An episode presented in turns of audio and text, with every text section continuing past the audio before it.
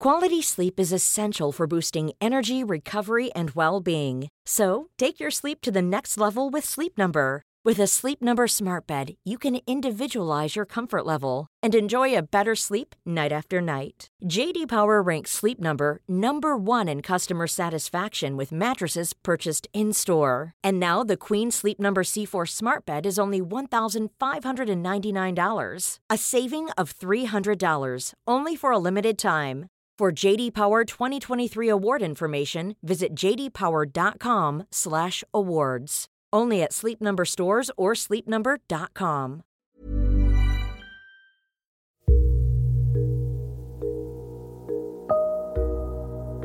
Salut à tous, c'est Sina. Bienvenue donc dans ce quatrième bonus de la série Tueur de DRH, où on arrive à la fin de ces trois semaines de procès d'assises. Certaines ou certains ont peut-être déjà suivi le verdict dans les journaux ou à la radio. Nous, dans l'affaire, l'idée c'est toujours la même dans ces épisodes, prendre le temps de comprendre grâce à Marion sur place tout ce qui s'est passé dans les couloirs des assises de Valence durant ce procès. Qu'est-ce qui motive cette décision finale? Et comment elle est reçue par les parties civiles comme par la défense? Oui, je suis à Valence pour le procès du tueur de DRH. Ça fait plus d'un an que je travaille sur ce dossier en tant que journaliste judiciaire pour RMC. Le tueur de DRH, c'est le surnom que les médias ont donné à Gabriel Fortin après son arrestation il y a deux ans. Un ingénieur au chômage de 48 ans qui comparaît à partir de ce mardi 13 juin 2023 devant les assises de la Drôme. Bonjour, Marion Dubreuil, je suis journaliste. Oui, allez-y, passez euh, sur le côté là. Gabriel Fortin est jugé pour trois assassinats et une tentative d'assassinat qui remonte à janvier 2021. Les victimes sont ses anciens responsables de ressources humaines et une conseillère Pôle emploi d'une agence qu'il a fréquentée. Un homme et trois femmes qu'il aurait retrouvés et tués plus de dix ans après qu'elle les licenciés et qu'ils deviennent chômeurs. Bon, ben, j'arrive euh, à peine euh, au palais de justice de Valence qu'une consoeur euh, me dit Marion, est-ce que tu sais que le verdict pourrait être avancé à mercredi soir? Il était prévu vendredi, c'est-à-dire deux jours d'avance. Il faut dire qu'on commençait cette euh, dernière semaine d'audience avec euh, une interrogation. C'est deux jours d'audience prévus pour euh, l'interrogatoire de Gabriel Fortin sur le fond. Vu sa prise de parole depuis le début du procès, il semblait un peu présomptueux, ambitieux de se dire qu'il allait accepter de répondre à des questions pendant deux jours alors qu'il n'a cessé de dire rien à dire, rien à déclarer dès que la Cour abordait les faits euh, depuis le début du procès. À la reprise de cette dernière semaine d'audience, je perçois immédiatement une lassitude dans la cour d'assises. Gabriel Fortin est bien dans le box, une chemisette bleu clair, les yeux rivés sur ses notes. Comme chaque matin depuis trois semaines, il demande des feuilles blanches et un stylo à ses avocats. Ce lundi pourtant, quelque chose a changé. Les regards ne sont plus tournés vers lui il est encore plus absent, presque inaccessible. Avant même de rouvrir les débats, ce lundi 26 juin 2023, le président envisage déjà d'accélérer son calendrier d'audience, écourter l'interrogatoire de l'accusé que l'on a si peu entendu. La Cour n'attend plus rien de Gabriel Fortin. La juge d'instruction qui a mené les investigations est appelée comme témoin. Elle aussi s'est heurtée au silence de l'accusé. Cinq interrogatoires en un an et demi, 369 questions et le mutisme total de Fortin. La magistrate n'a renoncé à aucune de ces questions. Elle explique qu'elle pensait déjà à son procès. Elle estimait que l'opposition ferme et réitérée de Gabriel Fortin serait éclairante pour la Cour. Le président lui demande s'il lui a adressé des courriers. Lui qui note tout, les experts informatiques ont retrouvé 8 millions de fichiers dans son ordinateur. Du jamais vu. Et pourtant, la magistrate n'a reçu aucune lettre de l'accusé. Elle ajoute Gabriel Fortin n'écrit que pour lui-même.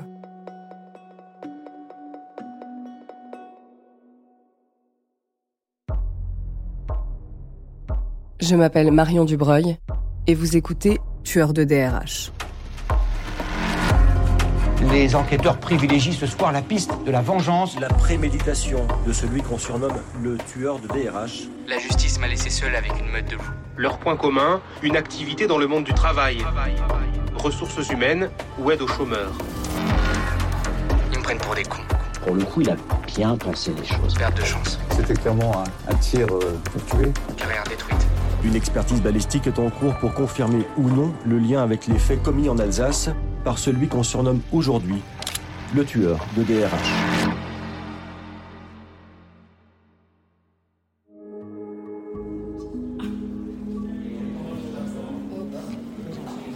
Bon, euh, je sors euh, de la salle, nouvelle suspension.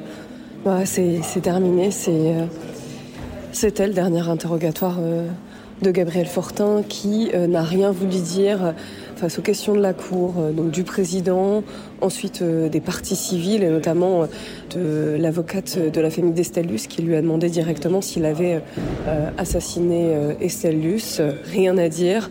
Nouvelle tentative de l'avocat général euh, qui lui a demandé euh, ce qu'il faisait quand il a été, été arrêté euh, sur le pont Mistral le 28 janvier 2021, rien à dire. Et puis même par rapport aux questions de son propre avocat, maître Romaric Château, rien à dire. le contact semble complètement rompu avec Gabriel Fortin dans le box.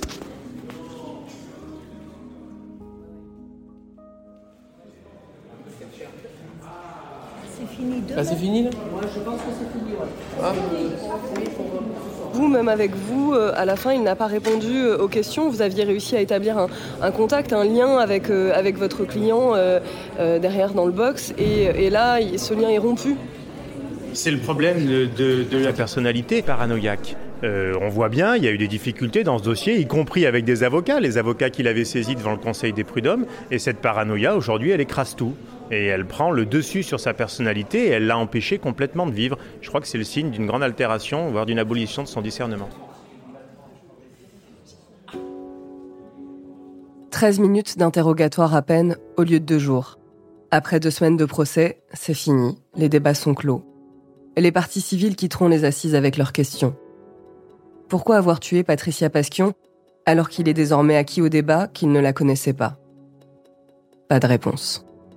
Pourquoi une telle rancœur à l'égard d'une stagiaire en ressources humaines? Pas de réponse. Avait-il d'autres cibles? Pas de réponse. Cette absence de réponse ravive le syndrome du survivant du seul rescapé.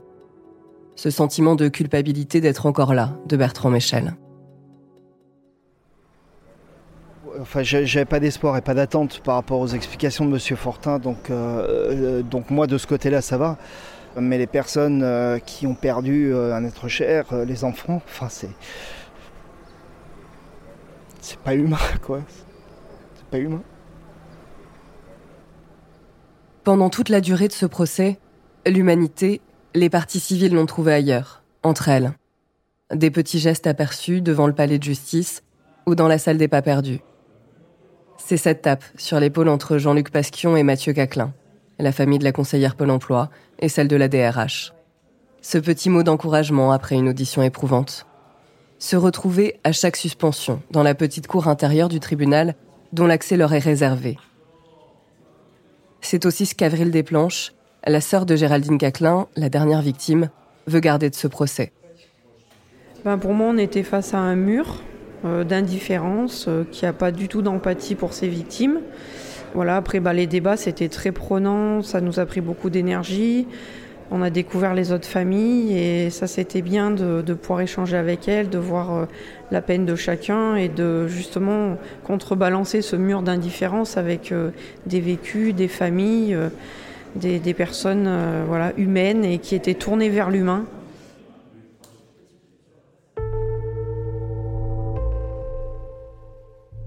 Les avocats des parties civiles défilent à la barre. 17 plaidoiries qui débutent lundi soir et se terminent mardi après-midi. Tous accablent Gabriel Fortin. Médiocre, inhumain, froid. La liste est longue, narcissique, manipulateur, lâche, le néant, une terre noire calcinée. Tous ces mots résonnent à la barre aux antipodes du portrait de ses victimes. Estelle Luce une étoile brillante pour l'avocate de sa famille. Joyeuse, charismatique. Patricia Pasquion, la sœur que nous aurions aimé avoir. Bienveillante, toujours un mot gentil. Géraldine Caclin, forte, le pilier de sa famille.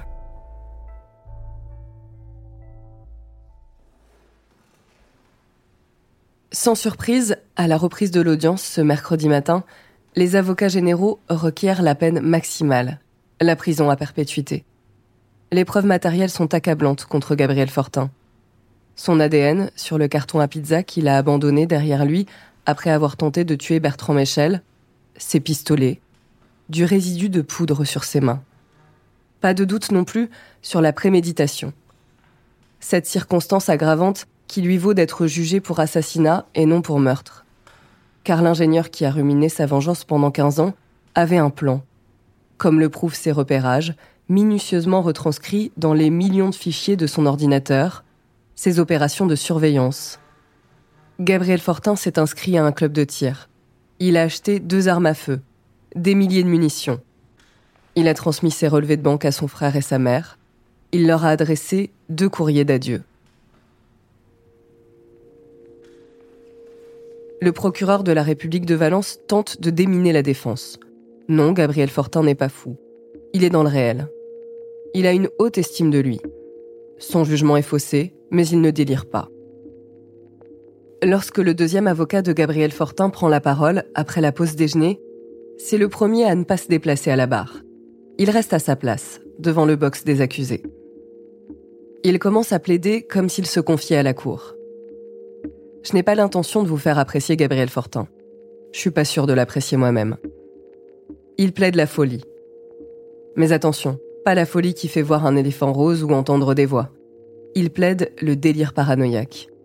Quand le méfiant, le suspicieux, celui qui se croit suivi, sur écoute, sort du réel. Quand on ne peut plus le faire douter. Pour Romaric Château, Gabriel Fortin a décompensé après ces deux procédures de licenciement brutales, humiliantes. Le travail a rappelé sa première avocate, Laetitia Galland. C'est la valeur cardinale de Fortin, la seule valeur familiale. Maître Château explique que la préparation n'exclut pas le délire. On peut être fou et organisé. Enfin, les paranoïaques n'ont pas de remords, pas d'empathie, pas de regret. Comme Gabriel Fortin en 13 jours d'audience. Pour lui, c'est la pièce manquante du puzzle. Le fou ne peut pas apporter de réponse l'avocat demande à la Cour et aux jurés de désavouer la seule expertise psychiatrique versée au dossier qui a conclu que Gabriel Fortin était responsable pénalement. On en avait parlé lors de la première semaine de procès.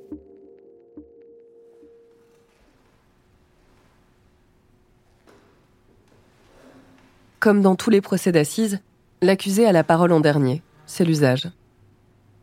Gabriel Fortin se lève, prend le micro et comme un disque rayé, il reprend ses notes et récite le même texte que le premier jour du procès. J'ai été victime pendant des années, atteinte à la vie privée, intrusion. La justice savait et n'a rien fait.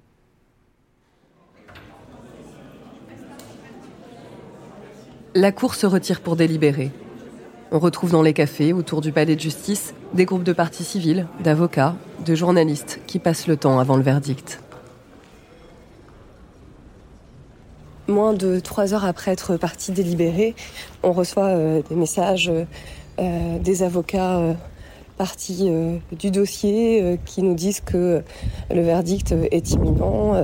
donc je retourne au palais de justice où on peut attendre d'ici un quart d'heure, 20 minutes peut-être, d'avoir l'énoncé du verdict et la réponse notamment à cette question qu'a posée l'avocat de la défense avant euh, que la Cour ne parte délibérer.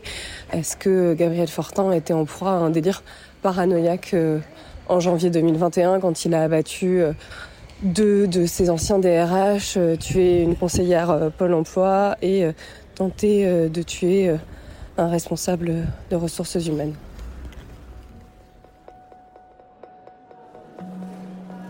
La salle est maintenant comble. Les partis civils sont serrés sur les trois premiers rangs il y a de l'agitation et un brouhaha pour oublier l'attente. de retour dans son box, Gabriel Fortin échange quelques mots avec ses avocats. Il semble, comme à son habitude, calme, indifférent. Et puis la Cour revient. Le président met en garde le public, il ne tolérera aucune réaction dans la salle à l'énoncé du verdict.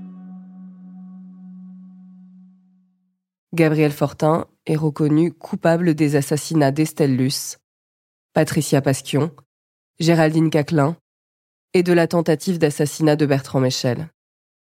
Il est condamné à la peine maximale, la réclusion criminelle à perpétuité, assortie de 22 ans de sûreté. Ça veut dire qu'il ne peut pas prétendre à une libération anticipée avant 22 ans de détention.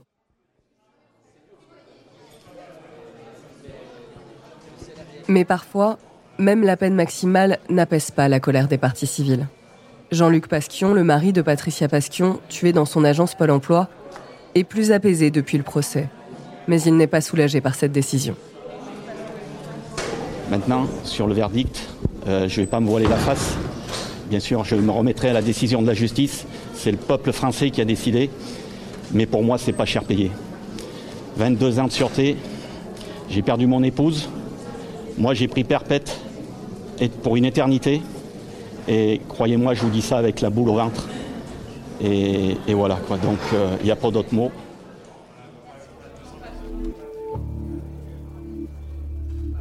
Mais la surprise de ce verdict, ce n'est pas la peine. C'est que la Cour retient l'altération du discernement de Gabriel Fortin. En même temps qu'elle le condamne à la peine maximale, la justice vient conforter la thèse de la défense, celle de l'accusé qui n'était pas en pleine possession de ses moyens au moment des faits. Et c'est assez rare, le président livre ce verdict après 13 jours de procès, sans explication. Il pourrait le faire à ce moment-là. On appelle ça motiver la décision de la Cour. Il sera d'ailleurs obligé de le faire par écrit. En attendant, les parties civiles restent avec leurs questions et ne savent pas vraiment pourquoi la Cour a désavoué la seule expertise psychiatrique du dossier. À la sortie, Hervé Gerby tente d'expliquer cette décision à ses clientes, les sœurs de Patricia Pasquion. Euh, c'est que la Cour a répondu à la crainte qui était montée sur le banc des partis civils, c'est-à-dire de mettre euh, le plus longtemps possible, tel que la loi le permettait, Gabriel Fortin, la société à l'abri de Gabriel Fortin. Donc euh, le résultat de ce point de vue-là est un soulagement pour les partis civils. Quant à la question de l'altération, ce que cela nous démontre, c'est que en réalité nous avons affaire, ce qui est un cas relativement rare euh, d'un point de vue judiciaire, à un très grand paranoïaque tueur en série. Voilà ce que veut dire effectivement cette décision de justice. Il n'y a pas de soins possibles. Seule la détention au plus long cours est aujourd'hui la seule possibilité de mettre la société à l'abri de Gabriel Fortin. Donc c'est une réponse euh, qui euh, peut être surprenante, mais en réalité, elle ne fait que dire que quelque part, son discernement a été perturbé par cette très grande paranoïa qui n'est pas curable. Moi, je voudrais savoir ce qui a emporté la conviction des juges professionnels et des jurés. Est-ce que tout s'est joué avec la plaidoirie de la défense? L'arrêt qui motive ce verdict fait 29 pages. Il n'y en a qu'une qui est consacrée à la question de l'altération du discernement. Je trouve pas davantage de réponses. La cour d'assises a estimé que l'on ne pouvait comprendre le passage à l'acte de Gabriel Fortin que dans un lent processus de décompensation sur la base d'une structuration de la personnalité sur un mode paranoïaque. Pour ce qui est de la peine, la Cour a pris en compte la gravité des faits et la dangerosité criminologique de Gabriel Fortin. Son fonctionnement psychorigide, peu susceptible d'évolution. Il a toujours refusé un suivi psychiatrique ou psychologique. Le risque de récidive est donc élevé. C'est important lorsqu'une cour d'assises euh, apprécie la situation d'un homme pendant une quinzaine de jours qu'elle puisse dire qui il est.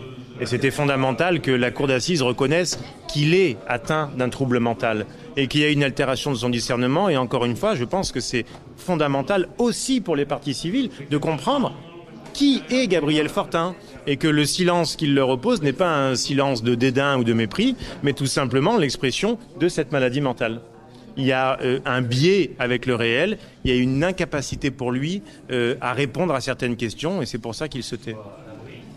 Vous, l'imaginez faire appel? C'est une hypothèse. Une personne paranoïaque et procédurière, légaliste aussi. C'est ce qu'a expliqué l'expert psy la première semaine du procès. À partir de là, pourquoi renoncerait-il à faire usage de ses droits? La perspective d'un appel angoisse toutes les parties civiles à la sortie de la salle d'audience. Trop dur de revivre une deuxième fois ce qu'on vient de vivre pendant trois semaines. Là, c'est la peine maximum. Oui, mais s'il fait appel, bon ben voilà, ça va dire tout recommencer et ça, on voudrait pas le revivre. C'est maintenant qu'on va pouvoir peut-être passer à autre chose, à moins qu'on apprenne l'appel. Une avocate de partie civile est sûre d'avoir lu sur les lèvres de l'accusé appel, avant même l'énoncé du verdict. À ce moment-là, me dira plus tard son avocat, Gabriel Fortin ne pense même pas à la peine maximale qu'il encourt. Il estime juste que la justice ne s'est pas penchée suffisamment dans les débats sur les liens financiers entre les entreprises qui l'ont licencié et les avocats qui ne l'ont pas défendu au prud'homme. Alors quand Bertrand Michel s'arrête devant les caméras et les micros avant de quitter le palais, le seul rescapé du périple meurtrier de Fortin a déjà la conviction que ce n'est pas sa dernière interview. Je pense que la, la plaie n'aurait pas pu se fermer complètement euh, s'il n'y avait pas eu le procès. Donc c'est euh, inconfortable, euh, c'est challengeant, mais, mais ça fait partie du processus de guérison de la blessure. Je, pense qu'ils ont fait ce qu'ils avaient à faire et moi ça me... comment dire? Ça me donne de la sérénité. Voilà, c'est surtout ça qui, pour l'instant, m'habite. Et puis euh, bah, maintenant, il faut attendre une dizaine de jours, voir s'il appelle ou, si la décision devient définitive. Et puis, euh, on verra après. hein.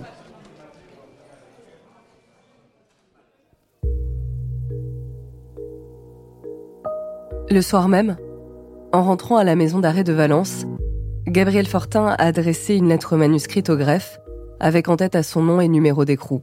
Objet, procès d'assises. Appel. Monsieur, je veux faire appel de l'arrêt de la cour d'assises. Signé G. Fortin. Le formulaire officiel était signé dès le lendemain. Gabriel Fortin a encore un mois pour y renoncer.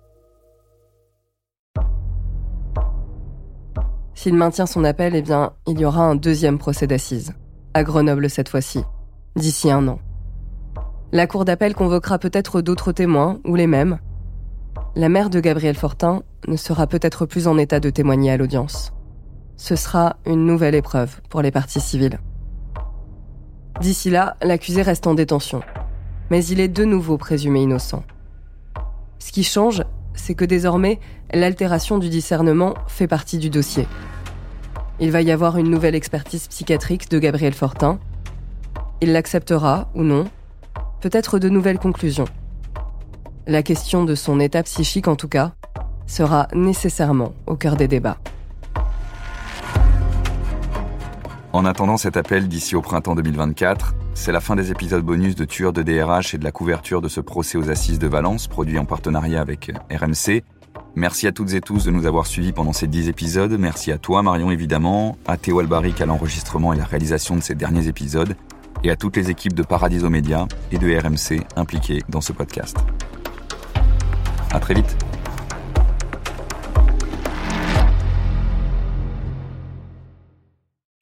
Découvrez vite la première ovo-sitcom de Paradiso Media, Marie et les œufs en neige. Marie, c'est moi, et j'ai 36 ans. L'année dernière, j'ai eu un déclic. J'ai réalisé que j'étais célibataire, que j'avais pas d'enfants, et que bientôt il serait trop tard pour en avoir des enfants. Alors je me suis posé plein de questions. Est-ce que je congèle mes ovocytes?